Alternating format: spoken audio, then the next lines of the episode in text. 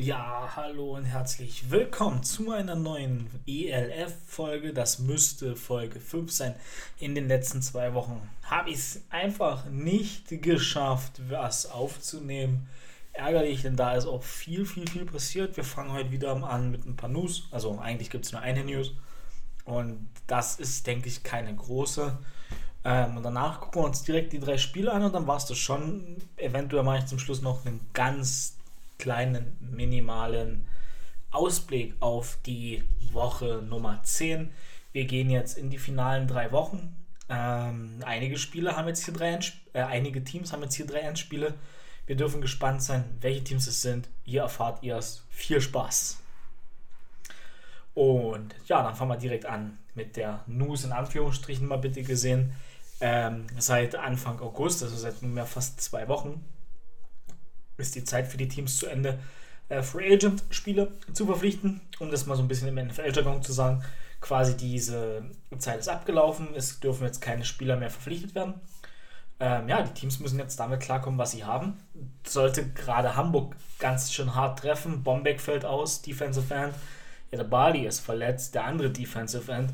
Also die spielen mit äh, zwei Ersatz-Defense Ends. Das ist natürlich sehr bitter für die Hamburger. Aber gut, ich denke, das Team ist in der Breite gut aufgestellt, um das abzufangen. Und ja, alle anderen Teams sind natürlich verletzte Spieler und die trifft es jetzt genauso. Ähm, da wird man jetzt sehen, wer sich gut in die Playoffs retten kann und wer von Anfang an ein gutes Roster gebaut hat und wo es einfach in der Breite ein bisschen fehlt. Da habe ich bei Hamburg und Frankfurt beispielsweise weniger Sorgen. Da fehlt mir dann, also wenn ich mir da Sorgen machen müsste, wären das so die Teams wie beispielsweise Leipzig, Stuttgart, Barcelona, die alle so ein bisschen, weiß nicht, ob die einen sehr breiten Roster haben, auf alle Fälle einen großen Roster und einen guten Roster, jedes Team. Aber ob es dann in der Breite stimmt, werden wir in den nächsten Wochen sehen. Ähm, ja, das dazu, das waren die News und da fangen wir heute direkt an mit den Spielen. Ähm, ich mache das Spiel Galaxy gegen die Panthers zum Schluss, weil ich das nämlich live gesehen habe. Und da kann ich ein bisschen mehr drüber sprechen, denke ich. Und wir fangen heute mal hier an mit dem Samstagsspiel Hamburg Sea Devils gegen Berlin Thunder. Das Spiel ging 28 zu 20 aus für Hamburg und ihr kennt es, wir machen das ja schon seit immer so, dass wir jetzt ganz kurz zum Anfang immer den Quarter Score durchgehen. Wir fangen immer mit Hamburg als erstgenannte Zahl an.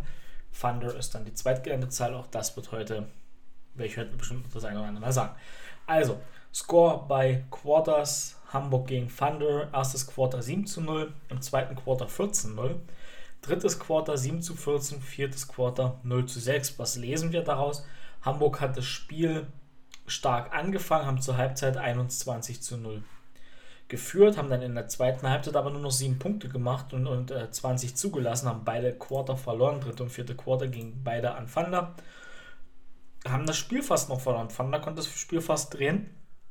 Und das ist interessant. Ähm, und jetzt gehen wir mal runter. Die Gamebooks haben sich leicht verändert. Sehr aber zum Positiven, wie ich finde. Wir gucken uns mal Time of Possession insgesamt an. Und zwar hat 34 Minuten und 20 Hamburg den Ball gehabt, 25 Minuten 40 Berlin. Und das ist schon ein deutlicher Unterschied. Ne? Das, das ist Time of Possession mäßig ganz klar an Hamburg gegangen, die, die, die Nummer. Das hat Hamburg klar für sich entschieden. Und am Ende denke ich, wenn man sich nur die Time of Possession angeht, diese eine Possession mehr gehabt, ähm, diese, diese ein, diesen einen Drive. Wir sehen hier, es sind 5 Minuten, 9 Minuten Unterschied fast, ein bisschen mehr sogar. Ähm, und da ist einfach, da hast du einfach diesen einen Drive mehr, der dann die sieben Punkte gereicht, für diese entscheidenden sieben Punkte in der zweiten oder ersten Halbzeit gereicht hat. Das mal zu dem Thema. So, und jetzt gehen wir, ich muss immer mal wieder ein bisschen gucken, ob das mit meinem Aufnahmeprogramm läuft. Ich nehme heute mal das erste Mal nicht über Anchor auf, sondern mit Studio Link alleine auch. Und da bin, bin ich jetzt gerade ein bisschen nervös. Nur, dass ihr wisst, warum ich hier so hektisch und her klicke manchmal. Ich hoffe, man hört es nicht. Ähm, schauen wir uns wieder die Geschichten an, was jeder Spieler abgeliefert hat. Schauen wir uns mal die insgesamten Statistics an und fangen dann mit dem Sieger des Spiels Hamburg an. Im Rushing Xavier Johnson beispielsweise 19 Carries für 106 Yards, kein Touchdown. Dann haben sie mit Jadrian Clark 11 Carries für 39 Yards Und dann haben wir noch äh, Justin Empor 2 für 2 und Simon Homadi 1 für 1. Das sind insgesamt 148 Rushing Yards. Das ist stark. Kein Rushing Touchdown. Das ist okay. Das ist in Ordnung. Sie konnten den Ball laufen, haben auch, wenn ich das in den, in den Highlights richtig gesehen habe, habe mir heute Morgen die Highlights angeguckt. Achso, nur, nur zum Info, wenn ich sage heute Morgen, also jetzt ist es gerade 12.35 Uhr, als ich das angucke, das ist gut und gerne 6, 7,5 Stunden her, dass ich die Highlights gesehen habe. Ähm, aber habe das mal auf mich wirken lassen wollen. Und ich fand, die haben den Ball gut gelaufen, aber sie haben den Ball halt nicht in der Red Zone gelaufen. Sie haben ganz klar zwischen den Red Zones den Ball immer wieder gelaufen. Dadurch haben sie 148 Yards zustande gebracht. Da war jetzt hm, ein Lauf dabei von Xavier Johnson mit 36 Yards Länge. Das war schon ein richtiges äh, Rushing Big Play und ansonsten sah das aber grundsolide aus. Grundsolide. Ähm, kommen wir mal zum Passing. Passing. Der Jadrian Clark ist ja da der Quarterback. Der hat auch schon ein paar Rushing Yards mit 39 gemacht. Der hat ähm, 21 für 33, 21 Bälle angebracht von 33 hat zwei Interceptions geworfen in diesem Spiel. Das ist echt viel bei 21 Bällen, die du, also bei 33 Bällen insgesamt, die du wirfst. Hat 193 Yards geworfen, also nicht zu viel. Und vier Touchdowns erzielt. Und das ist schon stark. Längster geworfener Ball 21 Yards. Also da sieht man Medium und Intermediate Routes ganz, ganz viele Spiel gemanagt, zwei Interceptions geworfen, das ist echt vieles, aber vier Touchdowns gemacht, am Ende plus zwei rausgegangen und das sind auch ähm, die zwei Possessions vielleicht oder diese zwei Touchdowns, die dir so ein bisschen den, das Spiel gerettet haben dann. Klar, du darfst den Ball niemals zweimal zum Gegner werfen, aber das kann passieren. Da habe ich jetzt auch gar nichts groß in Erinnerung. Äh, die 193 Receiving Yards setzen sich hier sehr, sehr gut zusammen. Insgesamt 1, 2, 3, 4, 7 Anspielstationen unter anderem hat auch Xavier Johnson den Ball gefangen, der hier schon mit 106 Rushing Yards drin steht. Der hat den Ball nochmal für 24 Yards gefangen, quasi 130 Yards Game gehabt. Starkes Spiel. Wen ich hier aber hervorheben möchte in diesem Team der Hamburger ist Adria Botello Moreno. Der hat sechs Bälle gefangen für 59 Yards und dabei drei Touchdowns. Der hat auch diese 21 Yard Ball bekommen. Da ist nämlich seine längste Reception 21 Yards lang für einen Touchdown. Das ist sehr, sehr stark. Also, das ist wirklich ein starkes Spiel von Moreno gewesen, der, glaube ich, als Titan spielt. Und alle anderen reihen sich hier 20, 24, 35 und 40 Yards ein. Das sieht richtig, richtig gut aus. Und ja, am Ende von den Hamburgern stark gespielt. Wir können ja mal in den defensiven Bereich reingucken, wenn er hier aufgelistet ist. Äh. Ja, es ist jetzt hier, die Gamebooks haben sich echt verändert. Ich hätte vorher nachgucken sollen. Die Defense ist nämlich hier gar nicht mehr drin. Doch hier unten ist sie. Oder nein, ist sie nicht. Ganz unten kommt die jetzt. Eieiei. Na gut, wir wissen für die nächsten Bescheid. Äh, Sacks, Sacks, Sacks. Zwei Sacks der Hamburger. In diesem Spiel ist Hamburg ist zwei Sacks gelungen. Ähm, sage und schreibe 13 Tackles for Loss für 35 Minus Yards, das ist eine Hausnummer. Das sind, das sind dreieinhalb First Downs. Also äh, wenn ich sage dreieinhalb First Downs, sind es dreieinhalb Mal die 10 Yards zurück, die du für ein neues First Down brauchst. Und da, wenn du das aber immer wieder managen musst als, als Berlin, ist dann, dann, das tut weh. Das ist, das ist hart. Ähm, ja, insgesamt mit 65 Tackles starkes Spiel gemacht. Aber auch die Statistik ist wieder ausgeglichen, da kommen wir dann nachher gleich drauf.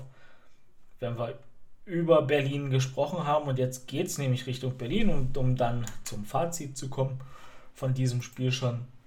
Ähm, Berlin machen wir jetzt vielleicht ein bisschen schneller. Müssen wir mal schauen. Da fangen wir wieder mit dem Rushing an.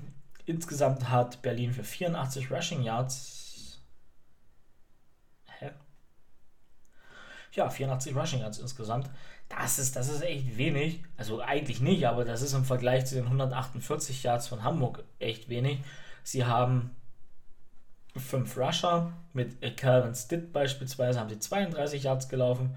Mit Yannick Lernfried und Jock Crawford haben sie jeweils, jeden, jeweils 23 Yards gelaufen. und mit Emil Drossard 7. Ähm, Centavius Jones hat hier ein Minusjahr drinstehen. Ich denke, das wird vielleicht dann der Quarterback sein. Ähm, genauso ist es auch.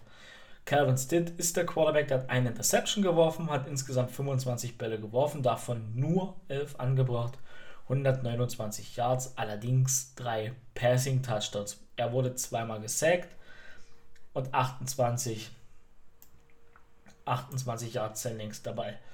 Kommen wir da mal ganz kurz zu den. Nee, Centavius Jones ist ein, ist ein Receiver. Interessant. Ähm, der hat 5 für 82 gefangen, alle drei Touchdowns gefangen. Und Brian Serbe 3 für 32, der hat keinen Touchdown gefangen. Aber alle anderen dann jeweils drei Receiver noch mit 5 Yards drin. Da ist schon ganz klar, wer in Berlin die Walkhorses sind, wer in Berlin die Bälle bekommt. Und das konnte Hamburg vielleicht sogar in der ersten Halbzeit super verteidigen. Denn so sieht es ja auch aus. Die, die, die Touchdowns, wie gesagt, sind in der zweiten Halbzeit passiert, wo Hamburg dann vielleicht schon gar nicht mehr mental richtig auf der Höhe war, was dir in einem Footballspiel nie passieren darf, gar keine Frage. Aber das ist vielleicht passiert, oder würde ich jetzt mal zumindest äh, drauf so deuten, dass es passiert sein könnte. Und das ist schon interessant zu sehen, finde ich jetzt gerade. Ähm, jetzt gehen wir mal schnell zur defensiven Seite, zack, ganz runter. Ja, da hat Berlin natürlich mit 66 Tackles, wie gesagt, eine ganz ausgeglichene Statistik. Sie haben dreimal äh, den Quarterback gesackt. Hat am Ende nicht gereicht. Berlin verschläft so ein bisschen die erste Halbzeit. Also das hatte ich auch in den Highlights äh, immer so ein bisschen im Gefühl, dass äh, Berlin irgendwie in der ersten Halbzeit so mental nicht da war. Und dasselbe ist dann Hamburg mit der zweiten Halbzeit passiert, weil das Momentum ist gekippt. Das war dann voll auf der Berliner Seite. Bei Berlin funktionierte plötzlich mehr, funktionierte plötzlich besser. Hamburg hat es über die Zeit gebracht, war bitter nötig. Die behalten natürlich die Führung in ihrer Division. Ähm, das dazu. Das zum Spiel Hamburg gegen Berlin. Hamburg spielt diese Woche gegen die Panthers zu Hause. Rückspiel, das Hinspiel, wenn wir uns erinnern, ganz, ganz knappes Spiel. Panthers fast gewonnen. Wir kommen dann zum Schluss nochmal drauf, wenn ich mal so mein Gefühl hergebe. Ähm, gerade wenn wir über das Panthers-Spiel gesprochen haben. Sprechen wir jetzt über das Spiel Barcelona Dragons gegen Stuttgart. Gegen Stuttgart Search in Stuttgart. Spiel hat Barcelona 30 zu 12 gewonnen. Dritte Sieg in Serie, wenn ich mich jetzt recht erinnere, für die Barcelona Dragons. Richtig stark. Da sieht man jetzt, dass das Team seine äh, Basis gefunden hat, es wird die Leistung abgerufen, das Talent ist da, was von Anfang an da war. Das sieht richtig gut aus, was äh, Barcelona da macht. Und wir gehen direkt rein ins Spiel und in den Quarter Scores. Im ersten Quarter 0 zu 3 für Stuttgart, im zweiten Quarter 7 zu 3, im dritten Quarter 14 zu 0, im vierten Quarter 9 zu 6, macht 30 zu 12 für Barcelona. Was eine sehr gute Sache ist. Time of Possessions, muss man mal gucken, wie das hier ist. 23 Minuten für Barcelona und das ist jetzt hart. 36 Minuten für Stuttgart und Stuttgart verliert das Spiel mit 18 Punkten Unterschied, was potenziell drei Possessions sind. Das ist, das ist schwer, ähm, wenn du, wie gesagt, 13 Minuten mehr den Ball hast. Da hat Barcelona gnadenlos effektiv äh, Football gespielt, würde ich sagen. Wir gehen direkt rein und gucken uns jetzt als erstes das Heimteam der Stuttgarter an. Rushing 123 Yards, ein Rushing Touchdown. Hier ist mit Jankson ist hervorzuheben, der 19 für äh, 45, 19 Versuche für 45 Yards gelaufen ist. Ist super, ich nehme wieder auf und irgendwie Störgeräusche. Ähm, Alice 7 für 38 Yards gelaufen und dann dahinter haben wir mit Mokuri jemanden, der für 29 Yards gelaufen ist, bei 10 Versuchen. Und Winterlig, der hat drei Gains, Gains gehabt für 11 Yards. Er hat den Rushing Touchdown produziert. Also super ausgeglichenes Laufspiel der Stuttgarter, was eigentlich richtig gut ist. Ähm, klar, du hast mit Winterlig und Alice jeweils deinen, deinen Quarterback gehabt, der dir gela gelaufen ist. Und gerade Alice, der ist ja für 38 Yards gelaufen, ist relativ viel gelaufen. Das ist schon äh, Wirklich, wirklich, wirklich viel. Ähm, kommen wir jetzt mal zum, zum Passing. Und zwar, da haben wir mit Alice Der hat Starting Quarterback gespielt, hat zwei Interceptions geworfen, nicht so gut. 28 Bälle insgesamt geworfen, 10 nur angebracht. Das ist echt wenig. Also von 28 Bällen 10 an Mann zu bringen, boah, das ist ein. Da kannst du schon mal Scheißspiel sagen. Ähm, ganz düsterer Tag. Insgesamt für 156 Yards geworfen. Ähm, und dann haben wir Winterlig drin, der hat vier Bälle geworfen, davon zwei angebracht, immerhin 50 Prozent. Äh, 14 Yards, aber auch kein Touchdown erzielt. Ihr seht, also die Touchdowns kommen entweder defensiv oder durchs Kicking Game zustande. Oder äh, die Touchdowns, die Punkte. Äh, wenn wir das mal richtig gucken. 30-12, wenn du einen Touchdown machst.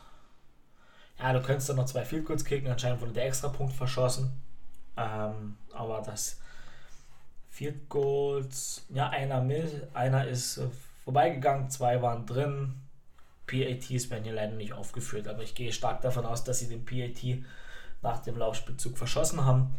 Ähm, dann kommen wir noch zum Receiving. Da haben wir mit Philipp Steigerwald, der hat ein richtig starkes Spiel gehabt, 6 für 73. Der ist ein richtig guter. Der war vor drei Wochen auch sehr stark und spielt seitdem ein super Niveau. Ähm, Mesa, der hat zwei Bälle gefangen für 75 Yards, der längste davon 46 äh, Yards. Das ist natürlich eine sehr starke Sache. Ähm, ansonsten hast du dann wieder Receiver drin, die 18 und 4 Yards gefangen haben. Also auch da wieder eine super ausgeglichene Sache. Viel, viele Bälle verteilt, viele Carries bringen. Wie ähm, können die sich mal auf ein einheitliches System einigen? Das fände ich klasse. Kommen wir zu, bei den Stuttgartern, die haben den Quarterback einmal gesackt, vier Tackles for Loss für fünf Yards äh, Raumverlust.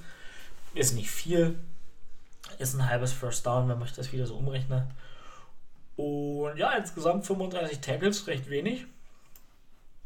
Aber gut, so, es kann halt mal so sein. Denn Barcelona kann ich schon vorwegnehmen, die haben 30 Tackles mehr gemacht und irgendwo dann auch zu Recht das Spiel gewonnen. Jiménez beispielsweise beim Rushing der Dragons. Wir sind jetzt beim Rushing der Dra wir sind jetzt beim Rushing der Dragons. Und da kommen wir mal auf den Herrn Jiménez zu sprechen. Der hat sieben Bälle bekommen für 26, 25 Yards und keinen Touchdown insgesamt haben die Dragons für nur 57 Yards den Ball gelaufen, kein Touchdown dabei. Ja, da ist Zach Edwards, der Quarterback, noch zu erwähnen. Der hat äh, fünfmal den Ball gelaufen für 18 Yards, 3,6 Yards im Schnitt. Ähm, ansonsten hast du dann relativ wenige Rushing Yards noch dazu. Das sind die beiden, Verzeihung, die relativ deutlich in die Rushing, für die Rushing Yards hier gesorgt haben. Kommen wir zum Passing. Zach Edwards hat äh, den Ball 28 Mal geworfen, 16 davon angebracht, eine Interception geworfen. 214 Yards, 4 Touchdowns, MVP der Woche geworden. Völlig zu Recht. Ähm, Gene Constant hat beispielsweise von diesen 214 Yards 128 gefangen, hat für drei der vier Touchdowns gesorgt bei sieben gefangenen Bällen in seine Richtung. Ja, was willst du da sagen? Sehr stark, absolutes Workhouse. Ähm, 75 Yards bei, von Gene Constant, der längste ähm, Fang gewesen. War auch ein Touchdown bei, bei, gut, bei den Yards relativ logisch, dass das ganz tief und fast bis in, an oder mindestens in die Endzone geht. Dahinter hast du mit Bertolon, der hat zwei Bälle für 38 Yards gefangen, hat den vierten Touchdown gemacht und Flores, den würde ich hier noch hervorheben, oder Flores, der hat zwei Bälle gefangen für 26 Yards.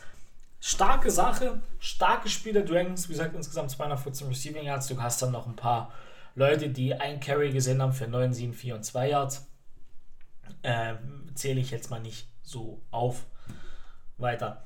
Also das, das ist wirklich sehr, sehr gut von den Dragons. Wir gehen mal ins Defensive rein. Sie haben den Quarterback der Stuttgarter viermal gesackt. 12 für 12 Tackles for Loss gesorgt, 31 Minus Yards. Das ist schon stark, 65 Tackles insgesamt, davon 43 Solo gemacht, was auch eine sehr starke Statistik ist. Ähm, da liest man viel raus über den Spielverlauf, das hat man dann auch in den Highlights gesehen. Und ich sage es immer wieder, und ich habe es schon am Anfang dieses Jahres gesagt, in den ersten äh, vier Folgen oder in den ersten Folgen generell, Barcelona hat sich gefunden, da funktioniert jetzt das System, das Talent in diesem in dieser Mannschaft ist da. Das Talent wird jetzt gezeigt. Und ja, Barcelona hat eine, ja, sehr theoretische Chancen auf die Playoffs. Sie haben halt den Saisonstart etwas verschlafen, sind schwer in die Gänge gekommen, mussten sich aber auch erstmal auf dieses europäische Topniveau hieven.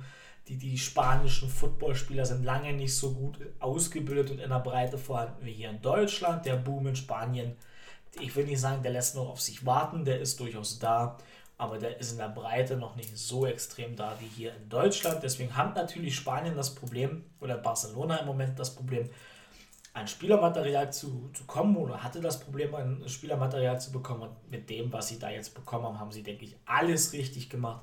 Eine herausragende Mannschaft geformt, die wirklich gut ist in der Breite und wenn dann jetzt diese gesamte Vorbereitung für das nächste Jahr kommt, wenn du dann wirklich fast ein Jahr Zeit hast mit einer Winter-Off-Season, dann mit einem geregelten Ablauf im Frühjahr mit nur Helm, dann, dann Full Padded und so weiter und so fort. Da will ja die ELF hin, dass es ähnliche Rules gibt wie in der NFL mit den ganzen Full Padded Practice und äh, Half Padded Practice und ohne und so weiter und so fort wenn die Trainingscamps kommen. Ich meine, jede Mannschaft macht diesen Schritt nach vorn.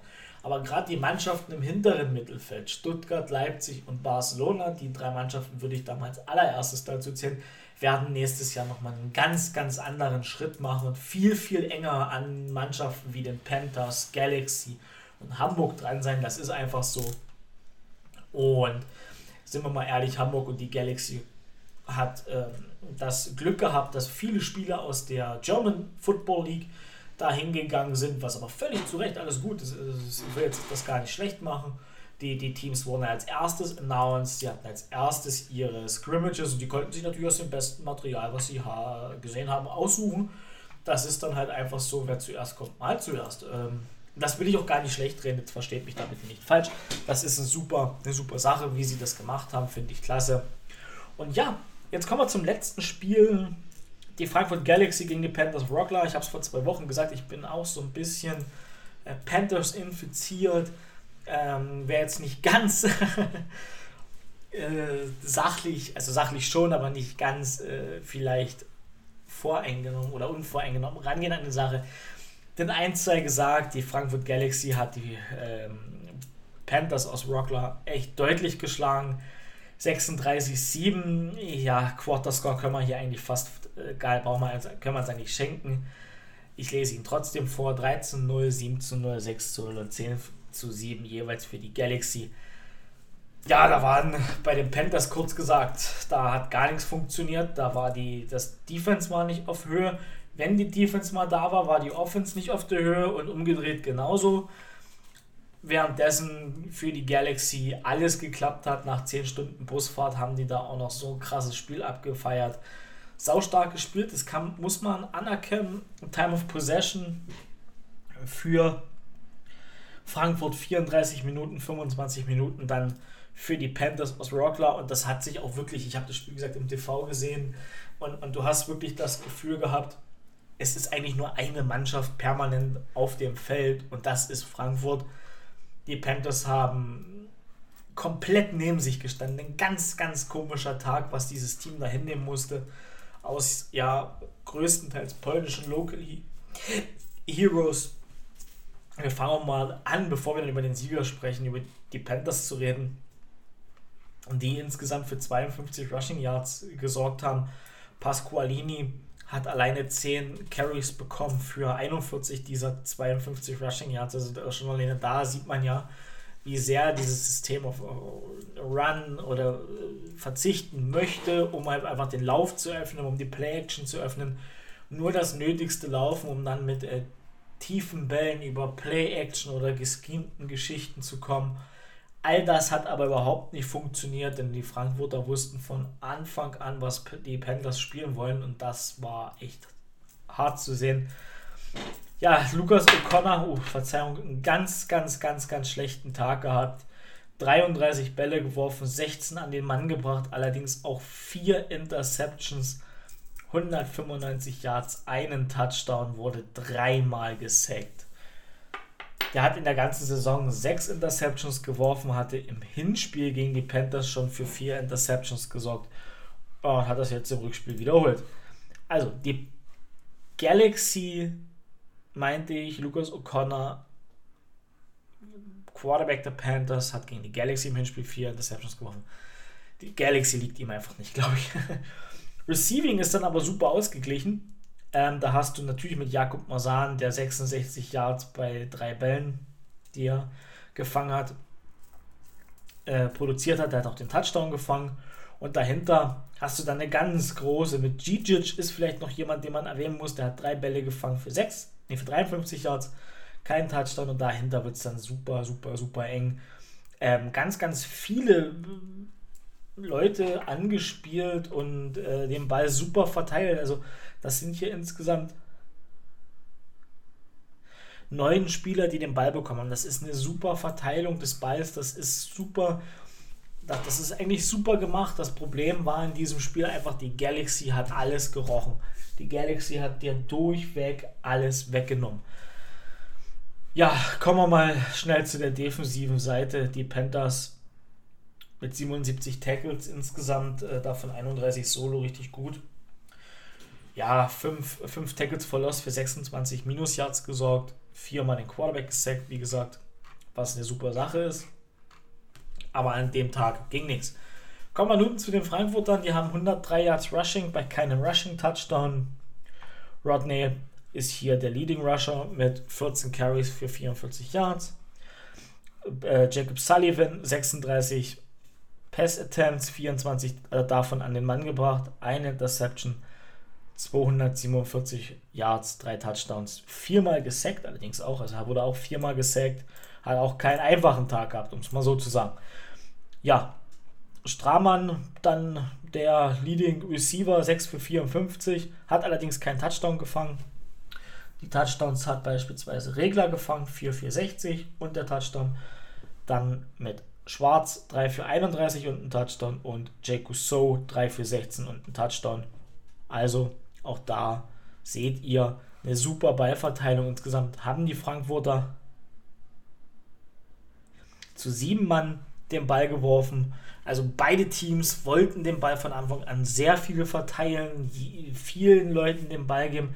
Insgesamt haben sie auch mit vier Running Backs also wenn man jetzt mal Jacob Sullivan als Quarterback rausnimmt, sind es noch drei Running Backs da die Chance gegeben, auch den Ball zu laufen. Das war eine super Rotation drin, das sah richtig gut aus und das war der Gameplan und der hat auch echt von vorne bis hinten funktioniert. Kommen wir nochmal zur Defense. 62 Total Tackles, 22 davon Solo, also 40 Gang Tackles und das spricht auch eine Band. Da wollte das Team insgesamt wirklich was reißen. Bei den Panthers sind es sogar 46 Team-Tackles. Also du kannst bei beiden Teams dich nicht über einen Einsatz beschweren. Definitiv auf gar keinen Fall. Ähm, bei den Frankfurtern muss ich noch dazu sagen, sie haben 12 Tackles für Minus-Yards gemacht, aber auch 43 Minus-Yards. Zwei Forced Fumbles und beide Fumbles gewonnen. Ja, was willst du da noch sagen? Ne? Das sind dann insgesamt sechs Turnover, die die Panthers hatten. Das hast du im Spiel gesehen, das hast du gemerkt. Die Panthers haben irgendwann die Köpfe hängen lassen. Panthers sind jetzt 3 zu 4, Frankfurt 7 zu 1. Frankfurt und Hamburg sind damit so gut wie in den Playoffs, würde ich sagen.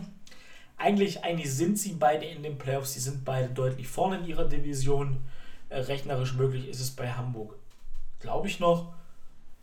Und bei der Galaxy ist es nicht mehr rechnerisch möglich, dass sie nochmal verdrängt werden. Die Galaxy sind definitiv in den Playoffs. Herzlichen Glückwunsch an der Stelle allen Spielern der Frankfurt Galaxy und viel Erfolg in den Playoffs. Wir werden hier an entsprechender Stelle drüber reden, wie ihr euch geschlagen habt.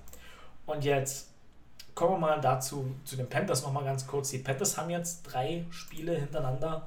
Das sind drei Endspiele. Es geht nach Hamburg. Dann geht es zu Hause gegen boah, Thunder. Und dann Leipzig in Leipzig. Ich werde beim Spiel in Leipzig höchstwahrscheinlich vor Ort sein. Ähm, das nur mal am Rande erwähnt. Wir kommen jetzt aber erstmal, bevor wir die Aufnahme hier heute beenden, sind da schon wieder 29 Minuten. Die drei Spiele haben wir besprochen. Waren drei super Spiele, waren drei wirklich klasse Spiele. Hat mich richtig Spaß gemacht, das wieder zu sehen und auch die Highlights zu schauen und bis hierher darüber zu sprechen. Ist immer ein bisschen schwierig, weil du kannst bei der ELF mit den Highlights und mit den Gamebooks ist es immer noch so im ersten Jahr jetzt bisschen schwierig, da wirklich an was Aussagefähiges ranzukommen. Und ähm, da macht, ist natürlich die NFL deutlich besser mit, mit Statistiken und so, aber wir wollen mal die ELF nicht mit der NFL vergleichen. Aber das, was sie nämlich hier machen mit den Gamebooks, das ist auch mindestens auf demselben Niveau. Es ist nur ein bisschen schöner verarbeitet, würde ich damit sagen, bei entsprechender NFL, weil es da einfach viel, viel mehr Seiten auch gibt. Alles gut. Ist gar keine Kritik, ist nur, dass ihr ungefähr versteht, warum ich manchmal so ein bisschen gucken muss und so weiter und so fort. Das ist hier nicht unbedingt mit einem Klick sehbar. Also, kommen wir mal zur Week 10. Köln gegen Leipzig. Ja, schwer, ne? Köln mit äh, Madu London, der ja gefühlt schon für 10 Kilometer dieses Jahr gelaufen ist für dieses Team, der alle relevanten Statistiken anführt. Da muss ich leider, auch wenn es mir für Leipzig echt wehtut, die in den letzten Wochen richtig gut aussehen, die auch ein paar Spiele jetzt gewinnen konnten. Ähm, ich gehe da dann, müsste, wenn ich es tippen müsste, auf Köln gehen. Hamburg gegen die Panthers, wie gesagt, das ist ein Endspiel für die Panthers. Wenn sie das Spiel verlieren, wird es mit den Playoffs richtig schwer, weil dann hat nämlich noch Köln die theoretische Chance, dort reinzurutschen, wenn ich jetzt die Divisions richtig im Kopf habe. Ich hoffe.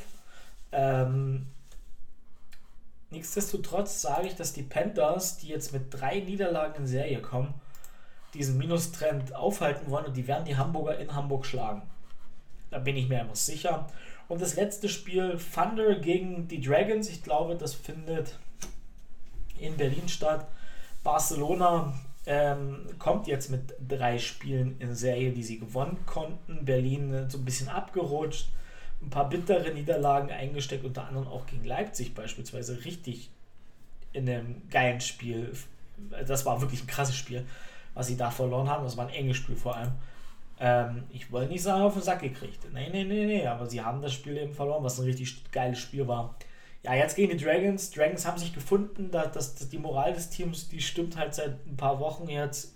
Und die Dragons, denke ich, gewinnen das vierte Spiel in Serie und dann wird es nochmal mit den theoretischen Chancen ein bisschen lustig. Da wird es nämlich eine schöne Rechnerei in Week 11 und 12, wenn alle anderen dann um die Dragons so ein bisschen mitspielen.